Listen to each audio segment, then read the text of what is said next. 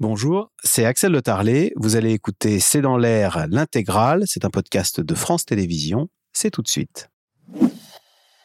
Bonsoir à toutes et à tous. Le monde retient son souffle en attendant l'inévitable opération militaire israélienne à Gaza. Joe Biden met en garde les Israéliens ne soyez pas consumés par la rage, a lancé le président américain, car au fur et à mesure que le temps passe, de plus en plus de voix s'élèvent pour défendre la cause des Palestiniens de Gaza.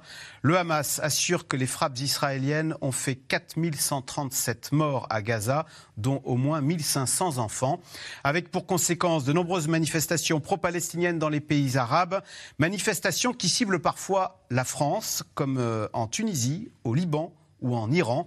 Hier à Paris, plusieurs milliers de manifestants se sont retrouvés place de la République pour marquer leur soutien aux Palestiniens avec des dérapages et le risque de voir importer chez nous le conflit israélo-palestinien. C'est le sujet de cette émission de ce C'est dans l'air, intitulée ce soir Iran, Tunisie, Liban, pourquoi la France est-elle ciblée?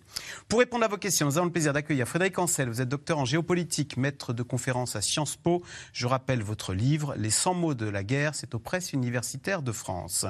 Mariam Pierzadeh, vous êtes journaliste à France 24. Vous avez été correspondante à Téhéran de 2014 à 2019.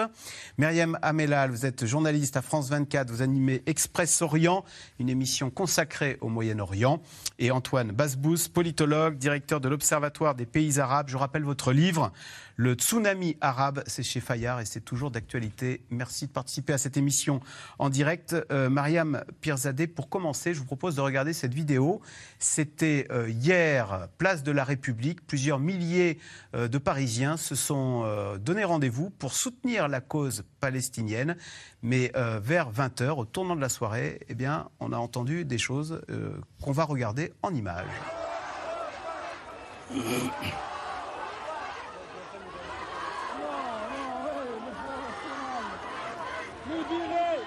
ce sont des Allahu Akbar qu'on entend.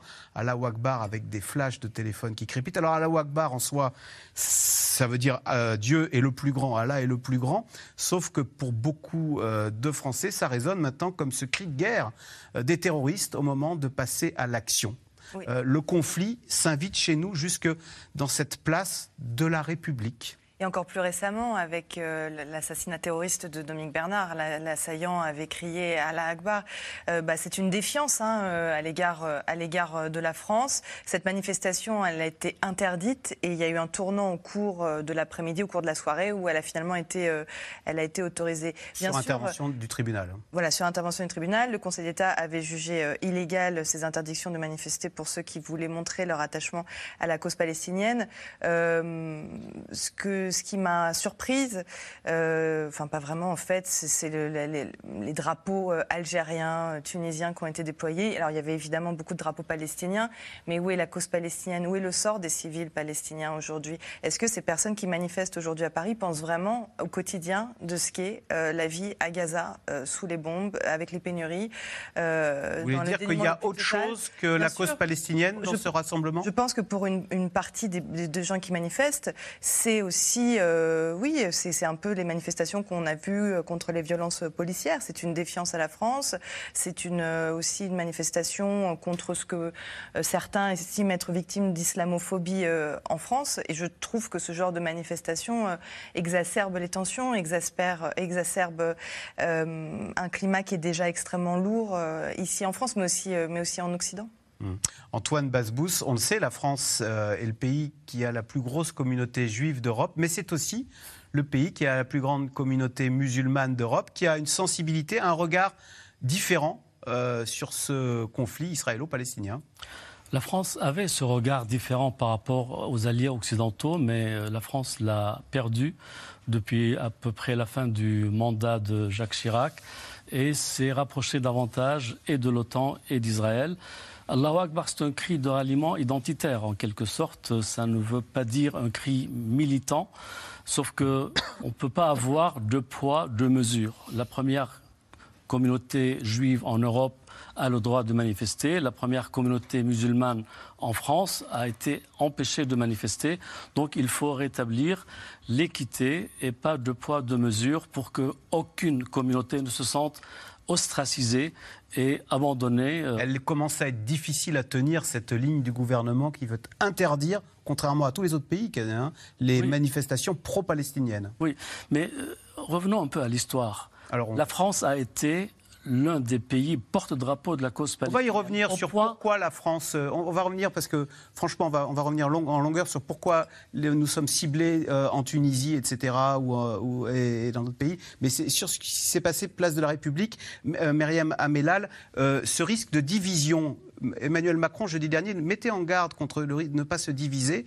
Est-ce qu'il est là? Est-ce qu'il est instigé quand on voit l'affaire Karim Benzema, qui est très populaire, Karim Benzema euh, en France? Je cite Valérie euh, Boyer, sénatrice, hein, une sénatrice, les Républicains, qui demande la déchéance de nationalité de Karim Benzema, euh, dont Gérald Darmanin a dit qu'il avait des liens notoires avec les frères musulmans, sans en apporter la preuve.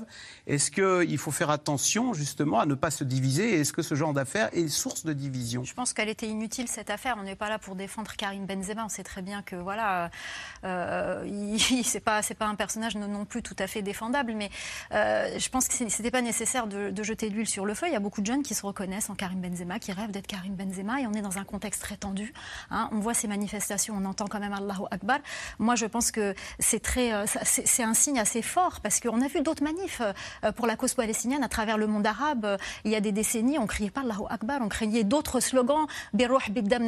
Palestine, par exemple. Tu veux dire euh, on, te soutient Palestine. Enfin, je, voilà. Il y, a, il y a eu d'autres slogans pour pour la cause palestinienne. Allahu Akbar, ça montre quand même quelque chose. Il y a une peur d'instrumentalisation de cette cause par les islamistes. On ne peut pas nier ça en, France aussi.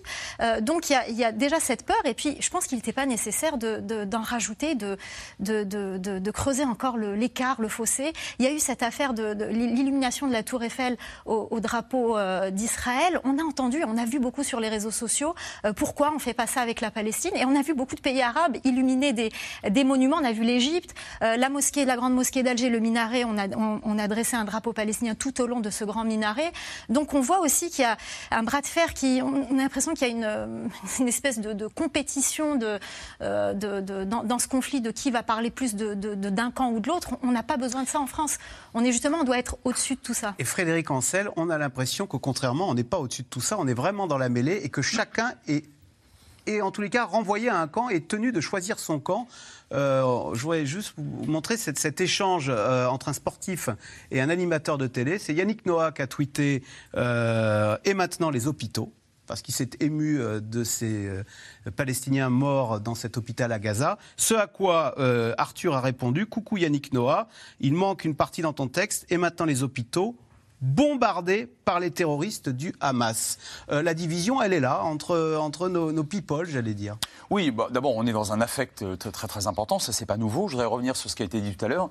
À ma connaissance, je couvre le conflit depuis un peu plus de 30 ans à niveau universitaire. C'est correct, je crois. Jamais une manifestation organisée par la communauté juive n'a donné, euh, donné lieu à ce type de débordement. Pardon, hein. jamais, à ma connaissance en tout cas. Hein. Et dans ces manifestations, euh, à la fin, on chante la Marseillaise. Euh, donc, donc Allah Akbar, pardon, c'est pas du tout un slogan favorable à la Palestine. C'est un slogan islamiste, en tout cas utilisé par les islamistes les plus radicaux. Donc il y a de la récupération. Ça quelque chose. Un. Deux, on est dans une instrumentalisation de la cause palestinienne, je rejoins ce qui a été dit, qui n'est absolument pas récente. Malheureusement, c'est quelque chose, d'ailleurs, que les Palestiniens, entre parenthèses, que je fréquente régulièrement lorsque je vais sur le terrain, euh, savent parfaitement. En fait, ils sont instrumentalisés par des gens qui euh, ont un agenda politique dans les pays euh, européens ou autres, d'ailleurs, ou, ou, dans les pays arabes, contre les régimes respectifs dans lesquels, sous lesquels ils vivent. Donc ça, c'est le deuxième point. Et enfin, le troisième, euh, je crois qu'on est, dans une, pardon, on, est dans un, dans un timing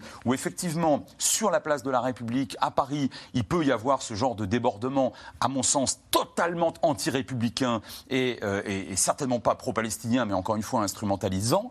Je reviens euh, du, Maroc où j'étais pendant 48 heures.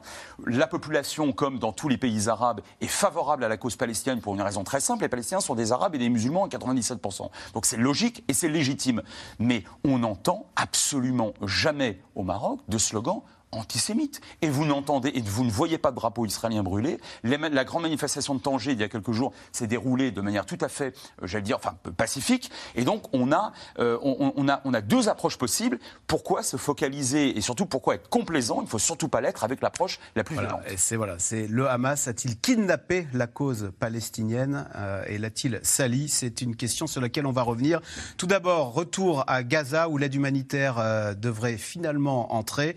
Un convoi de 20 camions avec de la nourriture et des médicaments doit pouvoir pénétrer demain dans l'enclave palestinienne qui manque de tout depuis le début euh, des représailles israéliennes. La tension dans la région reste très élevée alors que l'offensive terrestre annoncée depuis plus d'une semaine par Israël paraît désormais inévitable. Sujet de Laszlo Gelabert et Christophe Roquet. Des camions remplis de nourriture, d'essence, d'eau et de médicaments toujours stationnés à la frontière entre l'Égypte et Gaza. 20 d'entre eux devraient franchir la porte de Rafah demain, après un accord passé entre Israël et l'Égypte. Alors ces volontaires égyptiens attendent. Nous n'avons pas peur, bien au contraire. Nous soutenons nos frères et nous attendons un moment d'apaisement. Si Dieu le veut, on passera bientôt. Chaque attaque nous choque davantage et augmente notre sentiment de tristesse et de désarroi. Nous avons tellement de compassion pour les Palestiniens. Une première aide humanitaire, enfin. Sans doute trop peu pour ces milliers de réfugiés palestiniens massés ici, dans le camp de Khan Nous sommes 11 personnes à dormir dans cette tente, tous alignés. Les conditions de vie y sont extrêmement difficiles. Vous ne pouvez même pas imaginer à quel point notre situation est désastreuse. Nous manquons de tout. Il n'y a pas d'électricité et l'eau potable est salée. Comme vous pouvez le voir, nous faisons de notre mieux pour calmer nos enfants par tous les moyens. Des civils qui ont fui les bombardements incessants du Nord. Au 13e jour d'une guerre entre le Hamas et Israël, Tsahal continue de pilonner des quartiers entiers. Nous avons reçu l'ordre d'évacuer les tours et malheureusement, les trois tours ont été réduites à l'état de ruine. Des ruines, comme celle de cette église orthodoxe, la troisième plus ancienne au monde, à moitié pulvérisée par un missile israélien. Tsahal reconnaît un raid aérien dans le secteur, affirmant avoir voulu viser une cible du Hamas. Selon le groupe islamiste, 16 personnes auraient été tuées. Tous ces avions dans le ciel et tout le soutien apporté à Israël ne sert qu'à nous tuer et à tuer des civils. C'est l'objectif des Américains au Moyen-Orient, tuer des civils. Des frappes aériennes et bientôt peut-être une attaque terrestre menée par les forces spéciales israéliennes. À la frontière avec la bande de Gaza, Benjamin Netanyahou se montre serein au milieu de ses soldats. Ces soldats se sont battus comme des lions et vont continuer. Vous êtes prêts? Nous allons gagner de toutes nos forces. Êtes-vous prêts? D'un front à un autre, plus au nord. À la frontière avec le Liban, les échanges de missiles et de roquettes entre Tsahal et le Hezbollah libanais sont quotidiens. La menace d'une régionalisation du conflit plane et le chef du Hamas met en garde son ennemi israélien. Nous avons prévenu tout le monde que ce conflit pourrait se transformer en une bataille régionale si l'agression, la brutalité, les meurtres, les fusions de sang et la destruction de notre peuple à Gaza persistent. Les attaques contre l'État hébreu pourraient aussi venir de bien plus loin. Selon le Pentagone, des missiles et des drones lancés par des groupes rebelles pro-iraniens du Yémen semblaient se diriger vers Israël. Ils ont été interceptés par un destroyer américain opérant en mer Rouge. Le ministre américain de la Défense a souligné une nouvelle fois que tout pays ou groupe envisageant de profiter de la situation en Israël pour tenter d'élargir le conflit devrait y réfléchir à deux fois et ne pas douter de la détermination des États-Unis. Selon le Hamas, plus de 4100 personnes ont été tuées dans la bande de Gaza depuis le début du conflit. Un bilan qui ne cesse de s'alourdir et qui pourrait bien attiser chaque jour un peu plus les tensions de certains pays contre Israël. Mariam Pierzadeh, question téléspectateur. La France est-elle détestée dans le monde arabe? C'est vrai qu'on a tous été très surpris de voir qu'en Tunisie, euh, les manifestations pro-palestiniennes se sont terminées en en manifestation anti-France devant l'ambassade de France. Qu'avons-nous fait euh, on est absolument, La France n'est absolument pas partie prenante dans, ce conflit euh, israélo-palestinien. Elle n'est pas partie prenante, mais elle ne prend pas parti. Et euh, la, France déçoit euh, dans les pays arabes. juste un, mot sur, sur euh, la Tunisie, effectivement, où il y a un sentiment qui est un peu anti-français. Enfin, il y a des difficultés, mais je pense que Myriam en parlera sûrement mieux que moi. Il y a, des difficultés entre Caïs, Seyed, Maroc, Algérie, Tunisie, avec ces histoires de visas qui ne sont pas accordées. je lisais avant de venir. Mais quand vous disiez la France déçoit. Elle déçoit parce qu'elle ne prend pas position. Je lisais une très belle tribune dans l'Orient le Jour, le quotidien libanais l'Orient le Jour, euh, d'un écrivain qui, avec beaucoup de respect, s'adressait à Emmanuel Macron, mais avec la force du désespoir. Où est passée la politique française dans cette région? C'est vrai qu'on a tous en tête les images de, Jacques Chirac dans les ruelles de Jérusalem, quand il s'oppose aux Israéliens et qu'il marque vraiment euh, voilà, un respect pour Israël, mais aussi une demande qu'il y ait un État palestinien. Là, depuis l'arrivée notamment d'Emmanuel Macron, avec, qui avec, euh, il y a eu en même temps l'arrivée de Donald Trump, qui a quand même déclaré Jérusalem comme capitale d'Israël. C'est vrai qu'il y a eu le silence euh, de la France sur cette question. La France ne s'exprime pas pour l'instant pour euh, un, cessez-le-feu, mais en avant plutôt euh, effectivement un soutien à Israël. D'ailleurs, Emmanuel Macron doit aller en Israël, devrait aller en Israël, mais il recule cette échéance parce qu'il est sur une ligne de crête. Il est attendu et on a l'impression que cette politique française, cette position française qui était importante jusqu'à présent a été totalement délaissée. C'est une région qui a été délaissée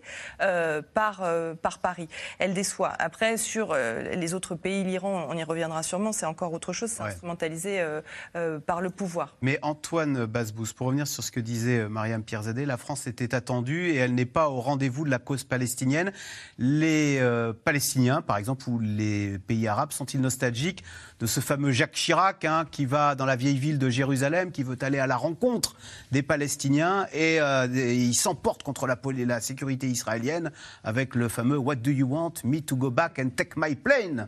Et il met au défi, il ridiculise un peu les services de secret euh, israéliens pour aller saluer les Palestiniens. Et ça se termine par un bonjour. Oui, à vrai dire, euh, il y a une certaine nostalgie, ou plutôt une nostalgie certaine de la France par rapport à la cause palestinienne.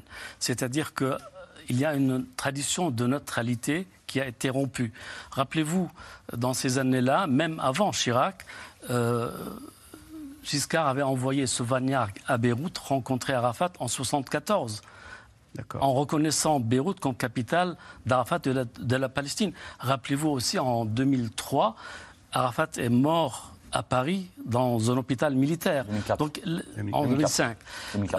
Et en fait... Chirac qui s'oppose à la guerre en Irak, c'est resté dans la mémoire collective des Arabes, ça, des peuples arabes? Absolument, absolument. Ce sont des moments forts où la France était considérée comme le soutien euh, de, la cause palestinienne, ou tout au moins une, proposant deux États en étant neutre par rapport l'un à l'autre, mais en compréhension de la cause palestinienne. Cet épisode est passé et aujourd'hui la diplomatie française n'est plus celle-là.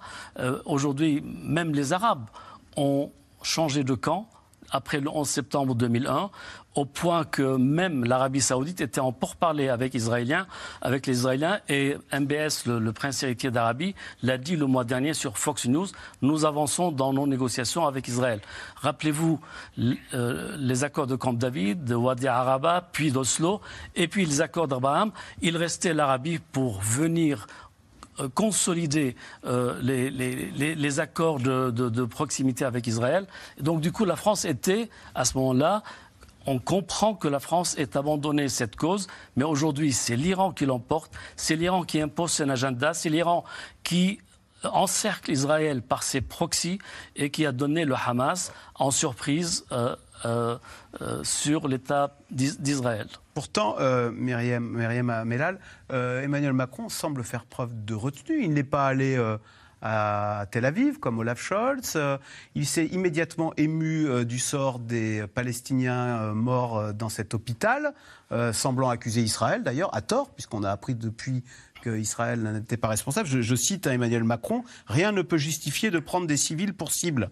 Il avait l'air de dire avec ce tweet que c'était Israël responsable. Mais je pense que ce que retient l'opinion publique arabe, c'est plus la différence entre avant et après, ah. entre cette période où euh, on voyait Arafat euh, euh, proche de Chirac, il l'appelait docteur Chirac, et on, se souvient de cette proximité, on se souvient du monde arabe qui avait du respect pour la France, qui n'avait pas été faire la guerre en Irak.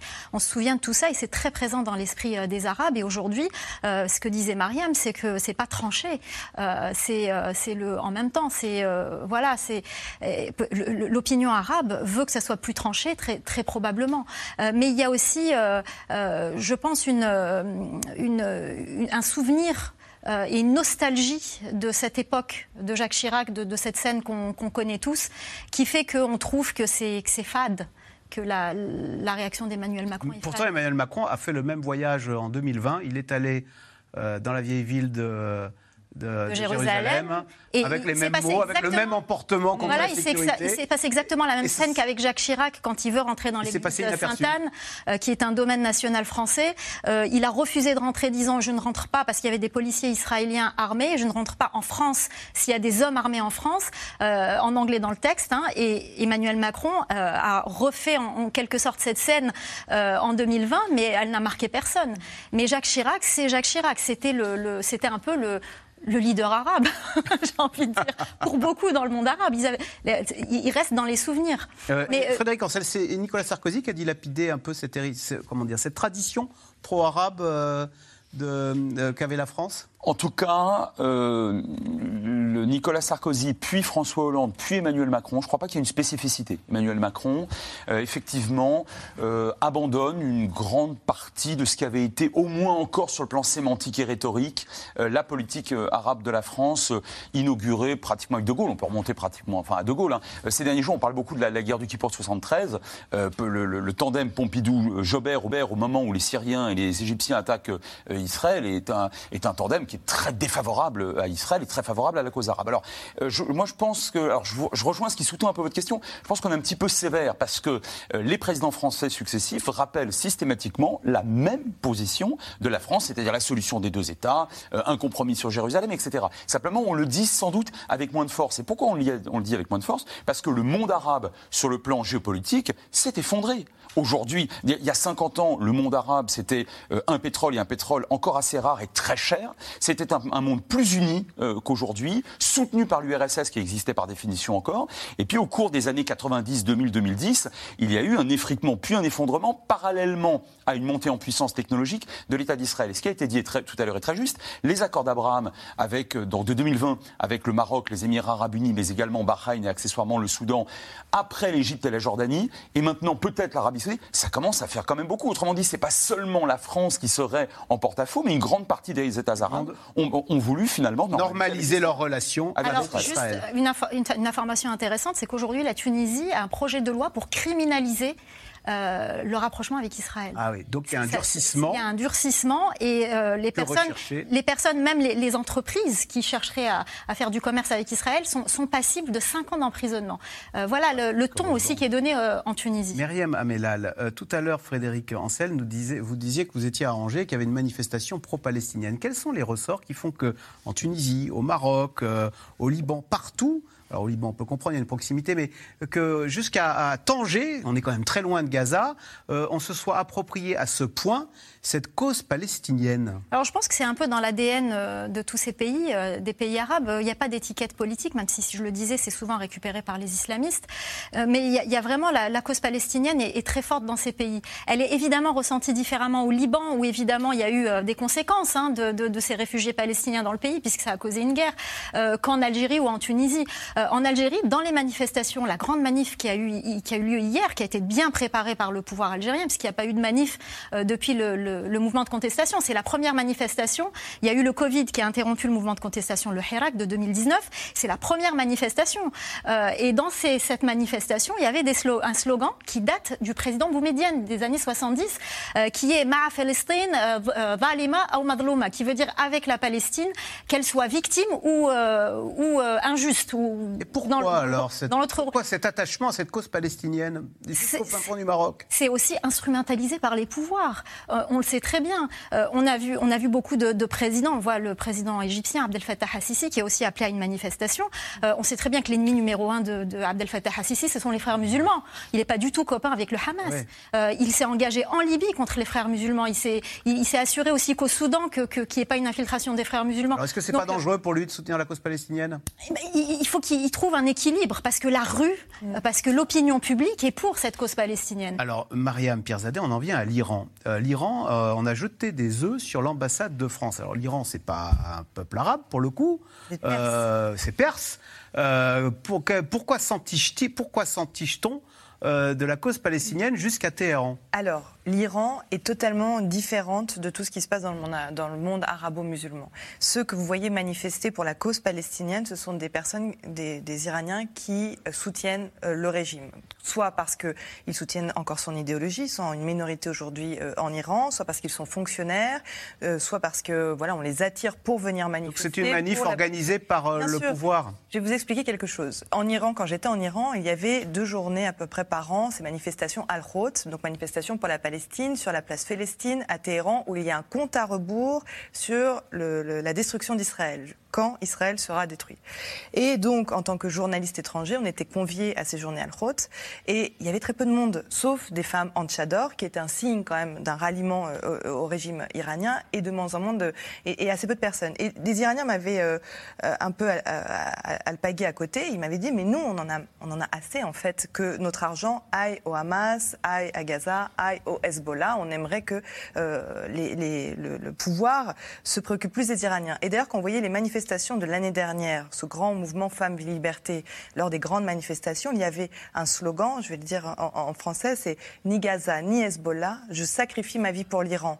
Donc, euh, il y avait des, slogans qui étaient dirigés contre le régime. Et aujourd'hui, euh, vous voyez euh, sur les réseaux sociaux de plus en plus d'Iraniens qui postent des photos en soutien au peuple israélien et pas forcément au peuple palestinien. Donc, ce qui se passe en Iran, c'est le pouvoir qui est anti-israélien. Bien sûr, le rôle de l'Iran est central dans tout ce qui se passe. Le peuple, lui, il est anti-pouvoir. Et pourquoi l'ambassade française, à chaque fois qu'il se passe quelque, la France est vue comme un allié d'Israël. Il n'y a pas d'ambassade d'Israël en Iran puisqu'il n'y a plus de relations. Il n'y a plus d'ambassade des États-Unis. Donc, il reste ah. l'ambassade de France.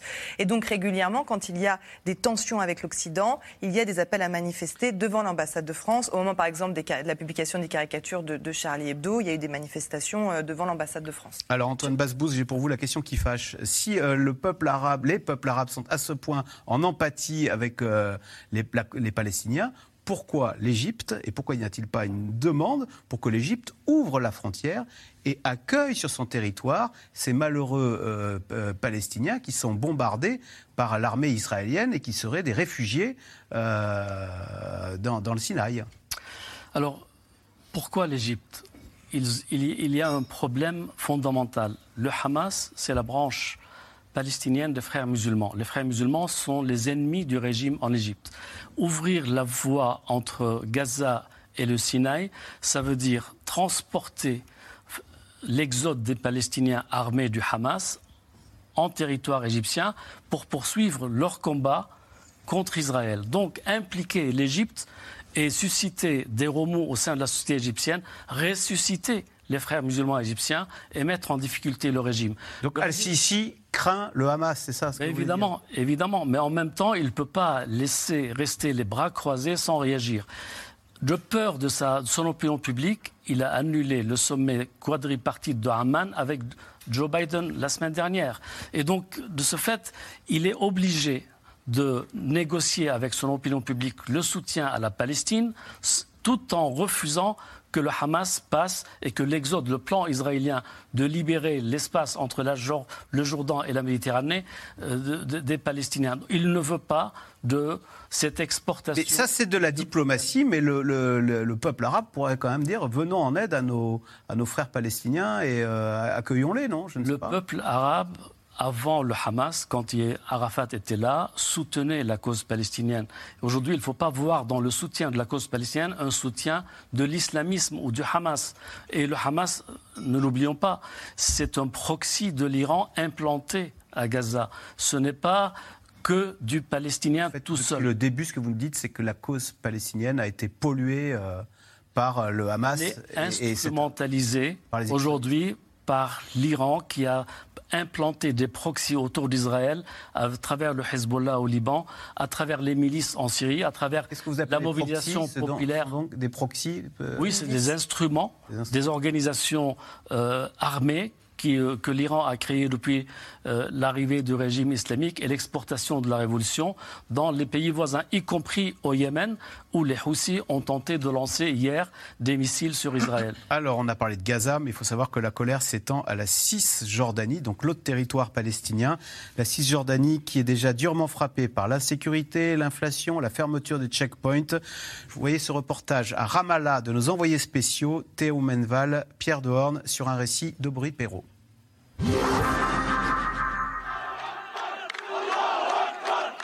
La colère dans les rues de Ramallah.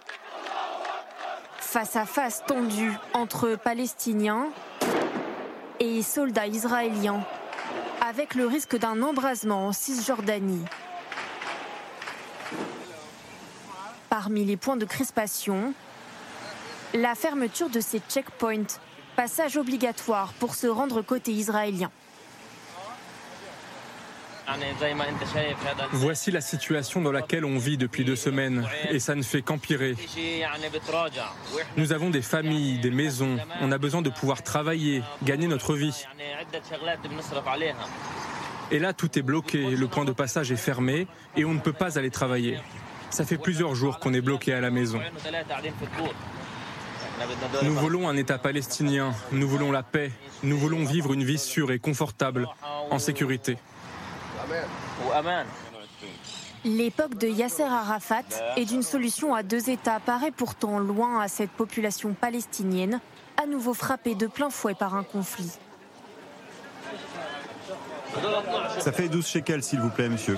Sur le marché, en deux semaines, les prix ont parfois doublé. De quoi alimenter aussi un ressentiment chez ce père de famille. Les prix augmentent de manière complètement folle, surtout les produits de base. C'est à cause de la guerre, de la fermeture des frontières.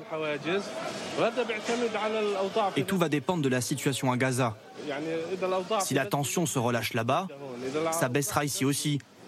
Tout est connecté. C'est une guerre folle contre tout ce qui est palestinien. Des Palestiniens, victimes collatérales d'une guerre qui s'installe. Tamir avait quitté Gaza pour Tel Aviv après avoir décroché un emploi dans un centre commercial. Il a dû fuir le jour même de l'offensive. Après les attaques, la situation s'est très vite envenimée. La police et les habitants ont commencé à chercher des suspects, des Palestiniens. Donc c'est devenu compliqué pour nous, les Gazaouis. On n'était plus en sécurité, on risquait de se faire arrêter ou tabasser. Les autorités israéliennes ont depuis révoqué son permis de travail. Il est désormais réfugié en Cisjordanie, avec peu ou pas de nouvelles de ses proches sous les bombes. J'ai peur pour ma famille et j'ai mal pour eux de ne pas pouvoir être là si quelque chose leur arrive. Le monde entier peut voir ce qu'il se passe à Gaza. Mais l'empathie envers les Palestiniens est très faible. Celle envers les Israéliens, en revanche, a été beaucoup plus forte. Le monde entier s'est empressé de les soutenir. Nous, les Palestiniens, notre voix n'est pas entendue. Tamir espère rentrer à Gaza dès que possible et revoir son fils. Près de 3 millions de Palestiniens vivent aujourd'hui en Cisjordanie. Question téléspectateur Frédéric Ancel, c'est Alain. Les manifestations massives pro-palestiniennes dans les pays arabes et ailleurs peuvent-elles dissuader Israël de lancer son attaque sur Gaza? Euh, C'est vrai qu'on l'attend, on l'attend cette attaque. Euh, est-ce qu'elle va finir par euh, arriver ou ils pourraient renoncer? Ah non, non, la réponse est non, ils renonceront pas. Non, non, ça, il est absolument certain que le gouvernement a pris une décision qui relève d'un changement de paradigme. C'est-à-dire qu'en Israël, les gens considèrent que l'attaque du Hamas, elle a changé de nature.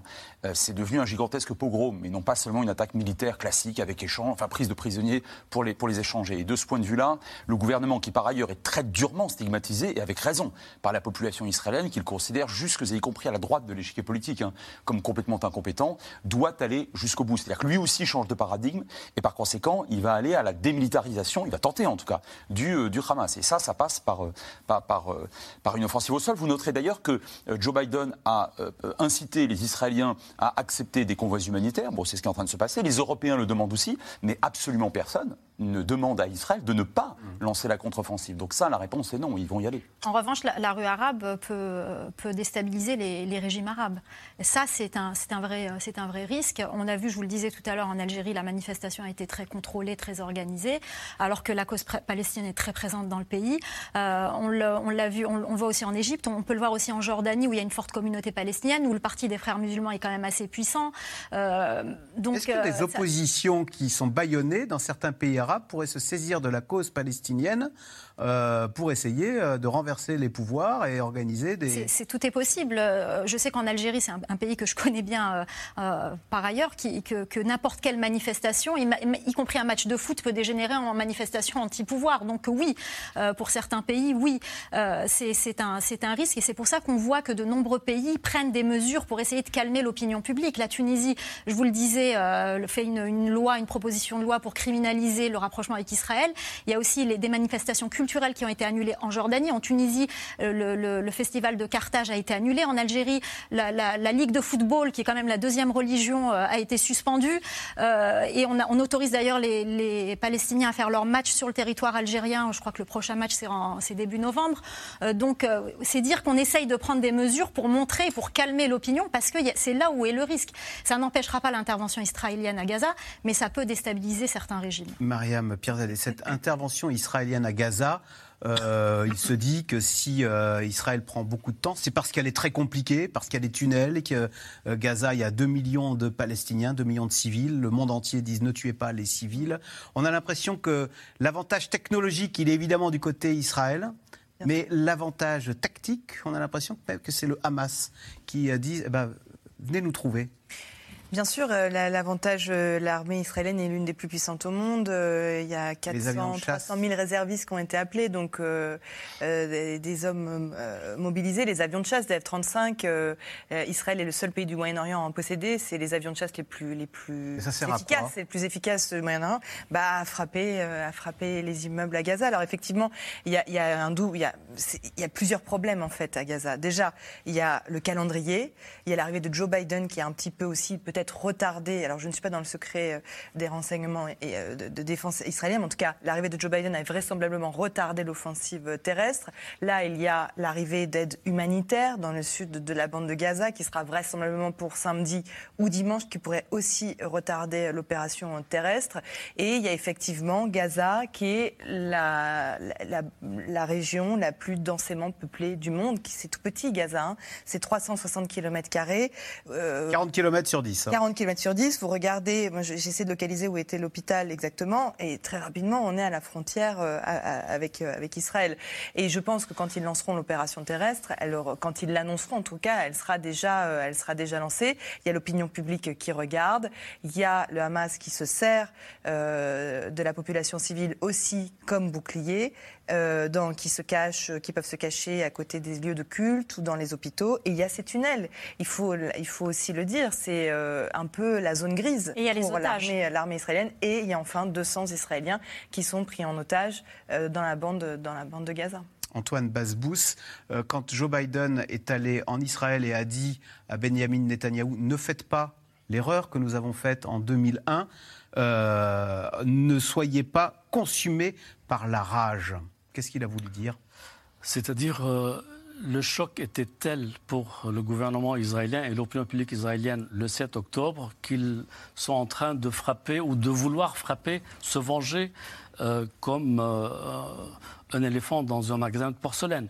Donc, il a voulu les mettre en garde contre ce que les Américains ont fait en Afghanistan, en Irak, et échoué.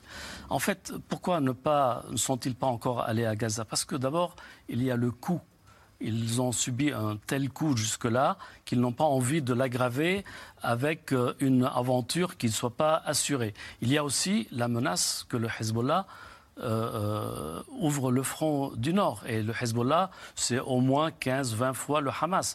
Donc ça, c'est... Le Hezbollah a une puissance 15 à 20 fois supérieure à celle du Hamas. Au moins c'est une vraie armée, là. On est ah oui, ils ont leur armée. Une, vraie armée qui a sauvé le régime d'Assad, qui est une puissance euh, militaire en Méditerranée de l'Est, capable... Euh, Israël respecte le Hezbollah pour sa puissance et son savoir-faire. La, la, guerre de 2006 au dernier jour de la guerre, le Hezbollah a tiré autant de missiles qu'au premier jour, en 2006. Donc le Hezbollah a vraiment, c'est une vraie armée qui est redoutée par Israël, même si Israël est une puissance nucléaire. Mais face au tunnel, il y a 500 kilomètres de tunnels souterrains à Gaza. Ils n'ont pas envie de sacrifier beaucoup d'hommes et surtout, où sont les otages qui sont en quelque sorte euh, des boucliers humains? Frédéric Ancel, on sait qu'une ville au nord d'Israël a été euh, évacuée, donc à la frontière avec le Hezbollah euh, euh, au Liban. Est-ce que, Libanais, est-ce qu'il y a un risque d'embrasement de la région? Parce que derrière le Hezbollah, on sait qu'il y a l'Iran, et l'Iran, vous le disiez, il y a un compte à rebours sur la destruction d'Israël. est-ce que ça peut dégénérer? Ça peut, mais je suis très circonspect. Pourquoi? Parce qu'à trois reprises déjà, il y a eu des guerres euh, Israël-Hamas. Et à trois reprises déjà, le Hezbollah symboliquement réagit en propulsant quelques roquettes et en organisant de gigantesques manifestations à Beyrouth. Pas davantage. Euh, mieux que ça ou pire que ça, il y a eu une guerre, effectivement, ça vient d'être rappelé en 2006, entre Israël et le Hezbollah. Est-ce que le Hamas était intervenu? Oui, enfin symboliquement. En réalité, chacun a son agenda. Alors ça, c'est le premier point. Le deuxième point, euh, c'est qu'aujourd'hui, avec deux groupes aéronavals américain en Méditerranée orientale, donc la sixième flotte, hein, plus le fameux destroyer euh, de la mer Rouge qui a intercepté plusieurs missiles qui effectivement provenaient du, euh, du, Yémen et tirés par des Houssis pro-iraniens. On a là une capacité d'interception au moins balistique, puisque la principale force du Hezbollah, c'est vraiment les, les, missiles, qui est, je crois, dirimante, enfin, je veux dire, qui est, qui est extraordinairement importante. Et le, le Hezbollah est composé, je le dis souvent, et dirigé par des fanatiques, mais pas par des imbéciles. Ce sont des gens qui jaugent très précisément les rapports de force. D'ailleurs, comme la République islamique d'Iran, hein, je le dis juste d'une date, hein, de 79 prises de pouvoir à Téhéran par Khomeini à aujourd'hui, jamais l'Iran n'a attaqué frontalement l'État d'Israël. D'ailleurs, est-ce que l'Iran, que, cherche-t-elle là-dedans? Parce qu'elle peut dire, moi je suis un peu fragilisé depuis un an et demi euh, par les manifestations à l'intérieur de mon pays. Euh, est-ce que c'est le moment d'aller me livrer sur une guerre en Israël qui pourrait être le coup de grâce Ou est-ce qu'au contraire, on pourrait se dire, tiens, il n'y a rien de tel pour faire euh, diversion, comme on dit, une guerre? La République islamique sait que son pouvoir est décrié par une grande majorité d'Iraniens, mais elle, est renforcée sur la scène internationale, notamment avec l'arrivée dans les BRICS cet été, l'appui euh, de la Chine. La stratégie de la République islamique depuis le début, ça a toujours été euh, de mener en avant, de mettre en avant plutôt les proxys, on en parlait, donc le Hezbollah libanais, les instruments de pouvoir, enfin l'ingérence iranienne dans, dans le, au Moyen-Orient, c'est typiquement ça. En Irak avec les milices chiites, euh, les Houthis, il y a également euh, des milices euh, en Afghanistan et au Pakistan, donc pousser ces, ces afides, voilà, ces organisations, à mener plutôt ce conflit. Et c'est ce, que, ce qui a aussi montré les révélations du mois d'avril, de, de, ces réunions secrètes à Beyrouth, à l'ambassade iranienne, entre l'Iran, le Hezbollah, le djihad islamique, le Hamas et le Hezbollah. Juste pour rappeler aussi quelque chose, en mai de cette année, il y a eu une montée de tension entre le djihad islamique, donc qui a accusé par Israël d'avoir bombardé euh, l'hôpital à, Gaza. Euh, et euh, Israël. le la, grande crainte, c'était que le Hezbollah et le Hamas aussi rentrent dans ce conflit. Et finalement, ils sont restés à l'extérieur. Mais l'intérêt de l'Iran est multiple. Et c'est l'ADN aussi de la République islamique. c'est voilà. Alors, Myriam Amela, je vous avais coupé tout à l'heure sur. Non, je rejoins tout à fait ce que, ce que dit Mariam. C'est l'Iran et ce que disait Frédéric. L'Iran ne va pas frapper directement Israël. En revanche, on, peut se poser la question. On se pose, en ce moment, se pose beaucoup la question quand Israël va-t-elle lancer son opération, mais on, peut, on peut se demander comment euh, va, s'organiser la riposte. Moi, j'ai lu euh, ici et là quelques articles sur, euh, dans, la presse arabe. Je, ne dis pas que c'est fiable ou que, que c'est parole d'évangile, mais j'ai lu par exemple que l'Iran refusait d'attaquer à partir du sud Liban et du Hezbollah, qui préférait préserver le Hezbollah, qui est une vraie armée, et, éviter qu'il y ait une attaque frontale avec le Hezbollah, comme c'était le cas en 2006, mais utiliser ces autres milices, y compris des milices venant d'Irak. Je crois qu'il y a 50 milices en Irak qui sont rattachées à l'Iran, plus les milices qui sont euh, en Syrie, euh, Al-Fatamiyoun, Aziyadiyoun, toutes ces milices qui se seraient, selon certaines, une certaine presse, rapprochées de la frontière syrienne, plutôt pour frapper côté syrien et pas côté libanais. En revanche, en demandant au Hezbollah de à mener des petites frappes pour occuper Israël. En gros, la stratégie serait de lancer plusieurs fronts en même temps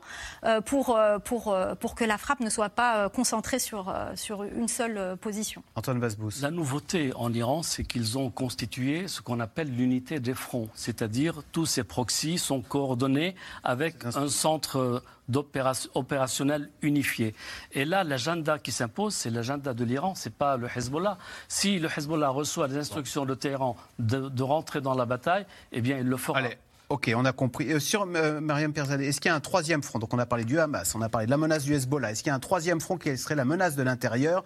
On a le reportage en Cisjordanie. Est-ce que les Palestiniens de Cisjordanie, voire les Arabes israéliens, pourraient euh, prendre fait et cause pour les Palestiniens et comment dire et de l'intérieur prendre fait et cause, j'allais dire de façon violente, mmh. et aller déstabiliser de l'intérieur Israël? Alors là, ce qui se passe aussi dans les colonies, on en parle assez peu, mais euh, il y a eu des meurtres. Il y a 70 morts, hein, près de 70, morts palestiniens tués par des colons. depuis le 7 octobre. Exactement, des colons qui, dans des groupes WhatsApp, organisent une sorte de vengeance euh, contre euh, ces, Palestiniens. On entendait très bien. Et c'est les conséquences économiques pour les habitants de Cisjordanie sont, sont dramatiques. Beaucoup travaillaient en Israël.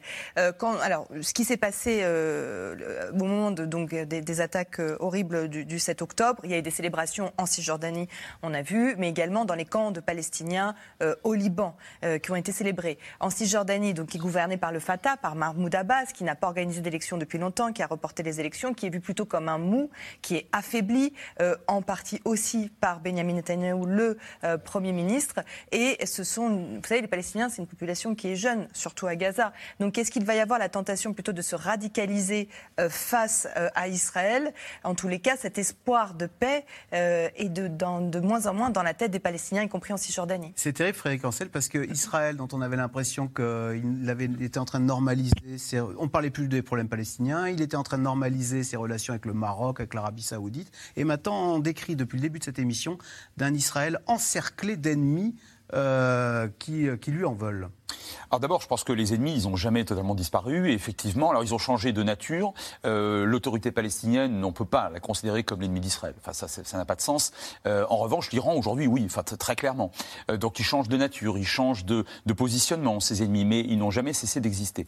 après, moi, ça fait des années que je dis, en le déplorant, que, la, que le conflit israélo-palestinien a été relégué au rang de simple contentieux local, pas par les Israéliens eux-mêmes, enfin bien sûr par Netanyahou, mais par les du monde entier. Tout à l'heure, on évoquait la France, l'Europe, etc. C'était plus la, priorité. Alors certainement pas avec la crise ukrainienne et avec les tensions euh, autour de Taïwan, qui sont considérées par les grandes chancelleries comme infiniment plus importantes. Et là, effectivement, bah, on se rappelle au bon souvenir de la question euh, palestinienne. Alors on peut toujours mettre le, problème sous le tapis, il finit toujours par ressurgir. Et je pense qu'une partie de la population israélienne aujourd'hui en veut à un gouvernement qui n'a pas su sans doute stratégiquement euh, anticiper la possibilité pour le Hamas de vouloir en quelque sorte renverser la table. Alors, l'Amérique est un phare pour le monde. C'est ce qu'a rappelé euh, cette nuit euh, Joe Biden, qui s'est adressé à ses compatriotes. Le président américain veut aussi mettre la pression aux élus républicains du Congrès pour qu'ils acceptent de voter un coûteux plan de soutien à Israël et à l'Ukraine. C'est un sujet de Laura Rado et Nicolas Baudry-Dasson. Bonsoir, mes chers compatriotes. 15 minutes d'intervention en direct à la télévision depuis le bureau ovale. C'est grâce au leadership américain que le monde est uni. C'est grâce à nos alliés que nous, les États-Unis, resterons en sécurité. C'est grâce aux valeurs américaines que d'autres nations veulent être nos partenaires. Nous pourrions mettre tout cela en danger si nous tournions le dos à l'Ukraine ou à Israël. Cela n'en vaut pas la peine. Les grands mots de Joe Biden pour convaincre le Congrès de fournir pas moins de 75 milliards de dollars d'aide aux alliés en guerre, Ukraine et Israël. Israël où le président américain s'est rendu mercredi. Visite express pour rencontrer des survivants de l'attaque du 7 octobre, négocier de l'aide humanitaire vers Gaza mais surtout pour réaffirmer le soutien inconditionnel des Américains à l'État hébreu. Nous allons continuer d'être derrière Israël à l'heure où vous devez vous battre pour votre peuple. Mais sur le plan politique, c'est presque un fiasco. La réunion avec l'Égypte et la Jordanie annulée, le président américain repart de Tel Aviv les mains vides. Nous sommes en direct du Capitole. Regardez ces images. Un groupe de manifestants s'est réuni et réclame un cessez-le-feu à Gaza. Presque au même moment, le conflit israélo-palestinien fait irruption au Congrès américain. Un millier de militants antisionistes pour faire pression sur le gouvernement. Parmi eux, une élue démocrate de l'aile gauche du parti. Président Biden, tous les Américains ne sont pas d'accord avec vous sur ce sujet. Vous devez vous réveiller et comprendre ça. Nous sommes littéralement en train d'assister à un génocide. Divergence au sein des démocrates, crise majeure chez les républicains, eux-mêmes embourbés dans une lutte interne pour désigner leur porte-parole au Congrès. Et au milieu, Donald Trump fait du Donald Trump. L'Iran ne m'aurait jamais fait ça. Et ils étaient prêts. Ils auraient conclu un accord. J'aurais dit à deux semaines de l'élection que j'aurais conclu un accord avec l'Iran pour qu'il n'ait pas d'armes nucléaires. Il n'aurait pas eu d'armes nucléaires. Cela se serait produit rapidement. Le régime iranien, considéré comme le vrai donneur d'ordre, derrière l'attaque du Hamas du 7 octobre, pour les faucons, l'aile dure des républicains comme John Bolton. L'ex-conseiller à la sécurité nationale de Donald Trump que nous avons interrogé appelle à des frappes militaires sur l'Iran. Je pense que l'Iran doit payer le prix physiquement. Il faut aller plus loin que les sanctions. L'opinion publique en Israël y serait certainement favorable, les Américains aussi. Il faut cibler le programme nucléaire iranien, ses infrastructures pétrolières, le quartier général des gardiens de la révolution par exemple.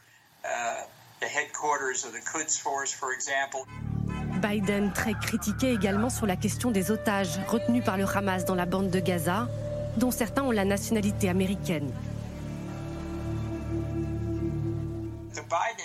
Le gouvernement de Joe Biden a répété qu'il n'y avait aucune présence américaine sur place, mais je pense que c'est une erreur.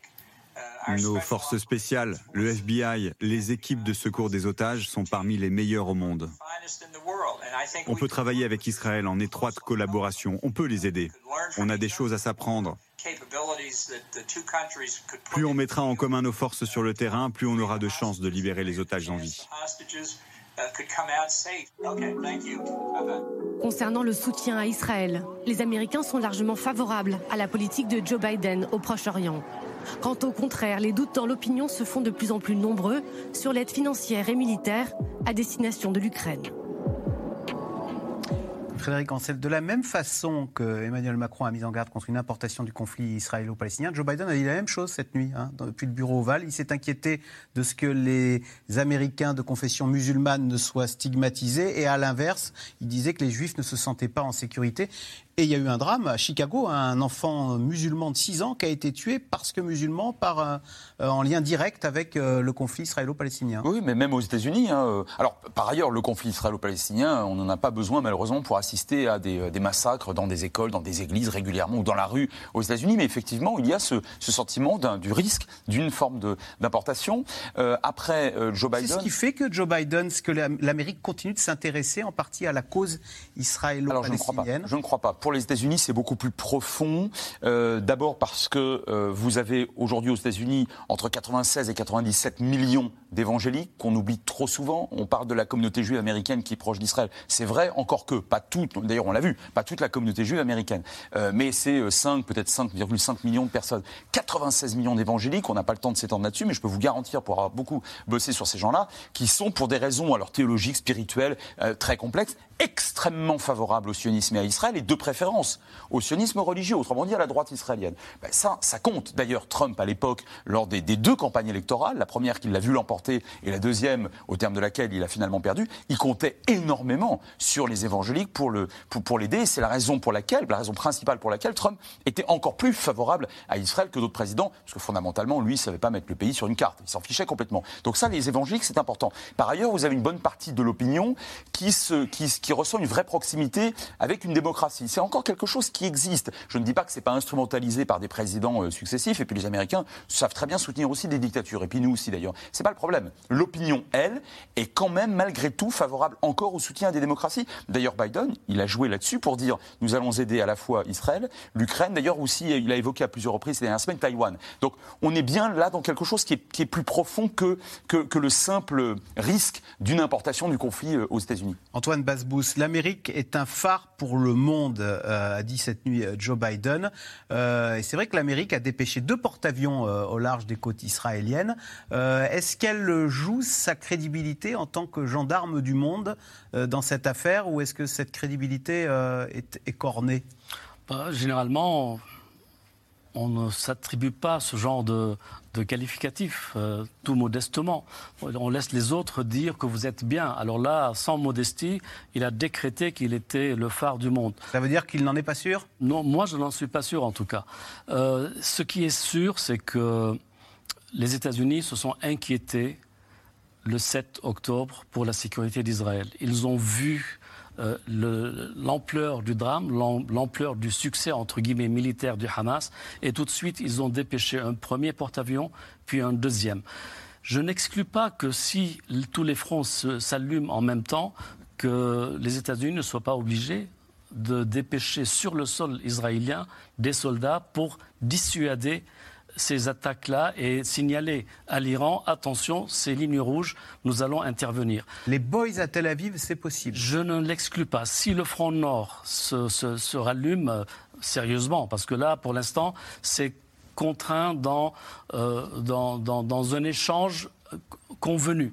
Mais si jamais il y a une vraie guerre au nord, à ce moment-là, je n'exclus pas. Et en plus, on a vu hier les missiles du Yémen arriver en direction d'Israël. Donc, et, les milices chiites d'Irak se sont dirigées vers la frontière de la Jordanie. Ça déstabilise encore un pays qui est allié des États-Unis. Donc, je n'exclus pas que les Américains, vraiment inquiets, aient dépêché deux porte-avions avec euh, euh, toute leur armada pour euh, d'abord accompagner Israël, rassurer Israël et au besoin le secourir. Euh, Myriam Amelal, question téléspectateur, puisqu'on parle des États-Unis, Hubert dans les Landes qui dit le gouvernement français n'est-il pas trop suiviste des États-Unis Est-ce qu'en tous les cas, c'est comme ça qu'il est perçu dans de nombreux pays arabes? Oui, il est certainement perçu comme ça dans de, nombreux pays arabes. C'est pour ça aussi que, euh, l'ambassade de France a été euh, attaquée en Tunisie. Pas que, pas que pour ces raisons. Il y a aussi des raisons politiques locales qui font que les populations sont galvanisées, etc. D'ailleurs, en Tunisie, il y, a, un mausolée, une synagogue qui ont été attaqués il, y a, il, y a, quelques jours. Donc la communauté juive de Tunisie est très inquiète aussi évidemment. Il y a un peu d'anti-France aussi en Afrique du Nord qui nourrit, qui dit on va prendre la cause palestinienne. Il y a l'anti-France, euh, j'ai envie de dire traditionnelle liée à l'histoire euh, de la colonisation, et il y a l'anti-France aussi euh, qui est en train de prendre de l'ampleur avec justement les positions de la France ou la non-position de la France plus tranchée, comme à l'époque de Jacques Chirac, sur la question palestinienne, la question arabe. Hmm. Oui, très certainement. Oui, là, là, encore, l'histoire joue bien évidemment euh, beaucoup. C'est quelque part très injuste parce que on a vu pour l'instant à Tel Aviv Olaf Scholz, qui est le, qui est le chancelier d'Allemagne, donc les, les le plus puissants économiquement. On a vu le Premier ministre britannique, on a vu sur place, on a vu euh, la ministre euh, tchèque des Affaires étrangères se vêtir d'un drapeau israélien. je, alors moi, je comprends tout à fait. D'abord, je rejoins ce qui a été dit, puis je comprends parce qu'effectivement, il, y a, un passé et parfois un passif. Donc ça, donc il y a, il y a une exigence, comme ça a été dit tout à l'heure, plus importante vis-à-vis de la France, de la part des peuples arabes. Mais objectivement, quand on regarde l'ampleur des soutiens, y compris sur le plan économique euh, vis-à-vis d'Israël, on trouve beaucoup d'autres États qui sont plus proches en réalité que la France. Allez, tout de suite, on revient à vos questions. Merci d'avoir écouté C'est dans l'air. Comme vous le savez, vous pouvez désormais écouter l'intégrale, mais aussi l'invité ou vos questions à nos experts. Tous ces podcasts sont disponibles gratuitement sur toutes les plateformes de streaming audio. Et pour le replay vidéo, c'est sur France.tv, bien évidemment. À bientôt.